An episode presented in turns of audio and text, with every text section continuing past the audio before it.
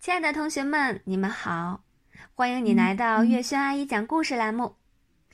今天我们继续来讲《跳跳电视台》第四集。安琪儿找新闻，因为怕秦老师再收缴唐飞的摄像机，跳跳电视台暂时处于保密状态。除了安琪儿和夏林果，全班再没别的人知道。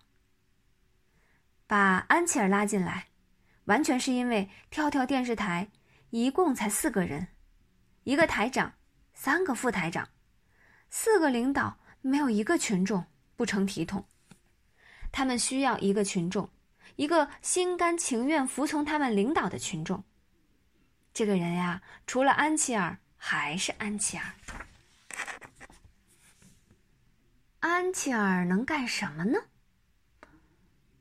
想来想去，毛超说让安琪儿当副道具。他可以和张达一起搬东西。毛超，你还是不是一个男人？呃，怎么了，马小跳？张达结结巴巴的声明：“我不要和女生搬，我我一个人搬就行。”听见没有？人家张达才是真正的男人。马小跳说：“你真忍心让一个女生去干重活？”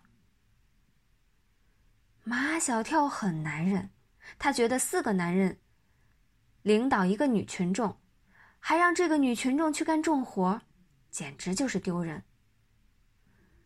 那就让他当爆料人。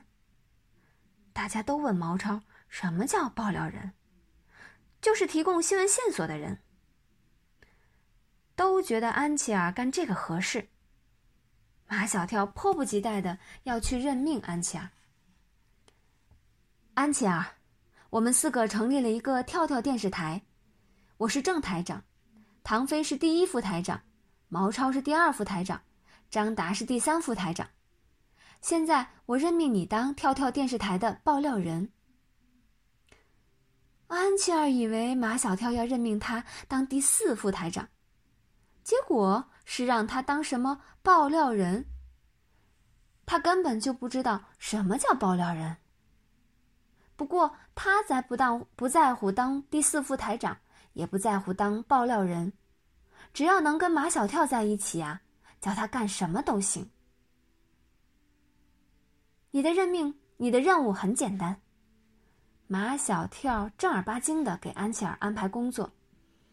你要到处去寻找新闻，然后报告给我们。安琪儿寻找新闻去了，最后还剩下夏林果没有任命了。夏林果不是安琪儿，人家是大队委，是全校知名度最高的漂亮女生。唐飞、毛超、张达都能当副台长，不让夏林果当副台长，说得过去吗？而且他只能当第一副台长。马小跳事先并没有跟唐飞他们商量，就这样任命夏林果。我任命你为跳跳电视台的第一副台长兼主持人。唐飞立即跳起来：“马小跳，第一副台长是我。我是台长，你们都得听我的。”马小跳说：“现在。”夏林果来了，唐飞变成第二副台长，毛超变成第三副台长，张达变成第四副台长。唐飞、毛超、张达对马小跳极其不满，他们要推翻马小跳，让夏林果当台长。我才不当呢！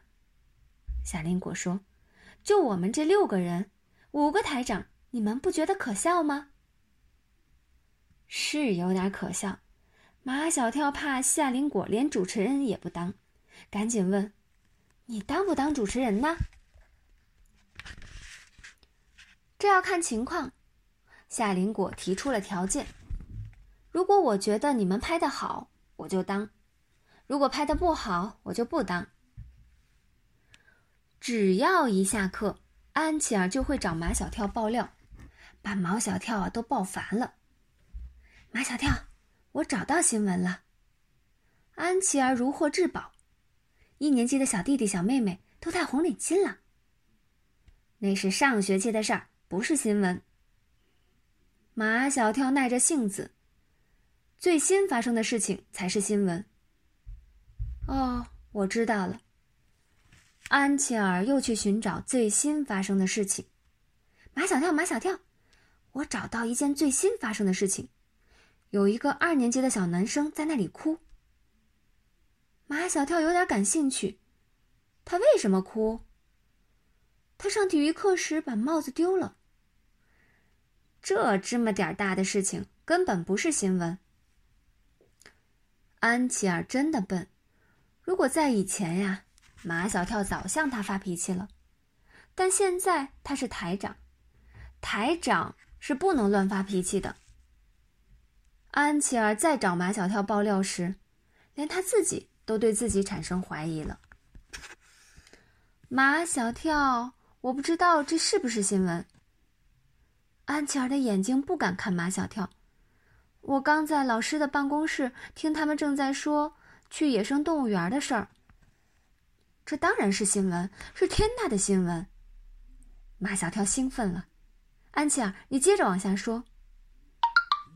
可是秦老师不同意，他说带学生去太危险，出了事儿谁负责？后来呢？后来他们一直在争论。再后来呢？再后来上课铃就响了。八字还没有一撇，马小跳就找唐飞、毛超、张达来商量，怎么拍野生动物园。没有几个学校敢组织学生去野生动物园。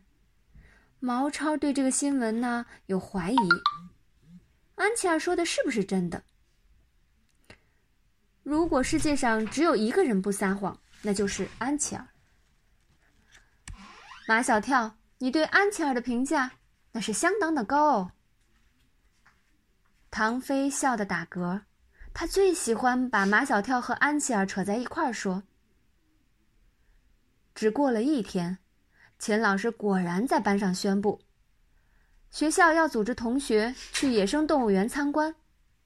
同学们都很高兴，马小跳最高兴，只有秦老师最不高兴。他板着脸讲了一节课，讲的都是安全问题。看得出来，秦老师心里是不愿意带学生出去的，他还是怕出事儿。好啦，同学们，感谢你们的收听。今天我们的故事就先讲到这里啦，下一期节目再见。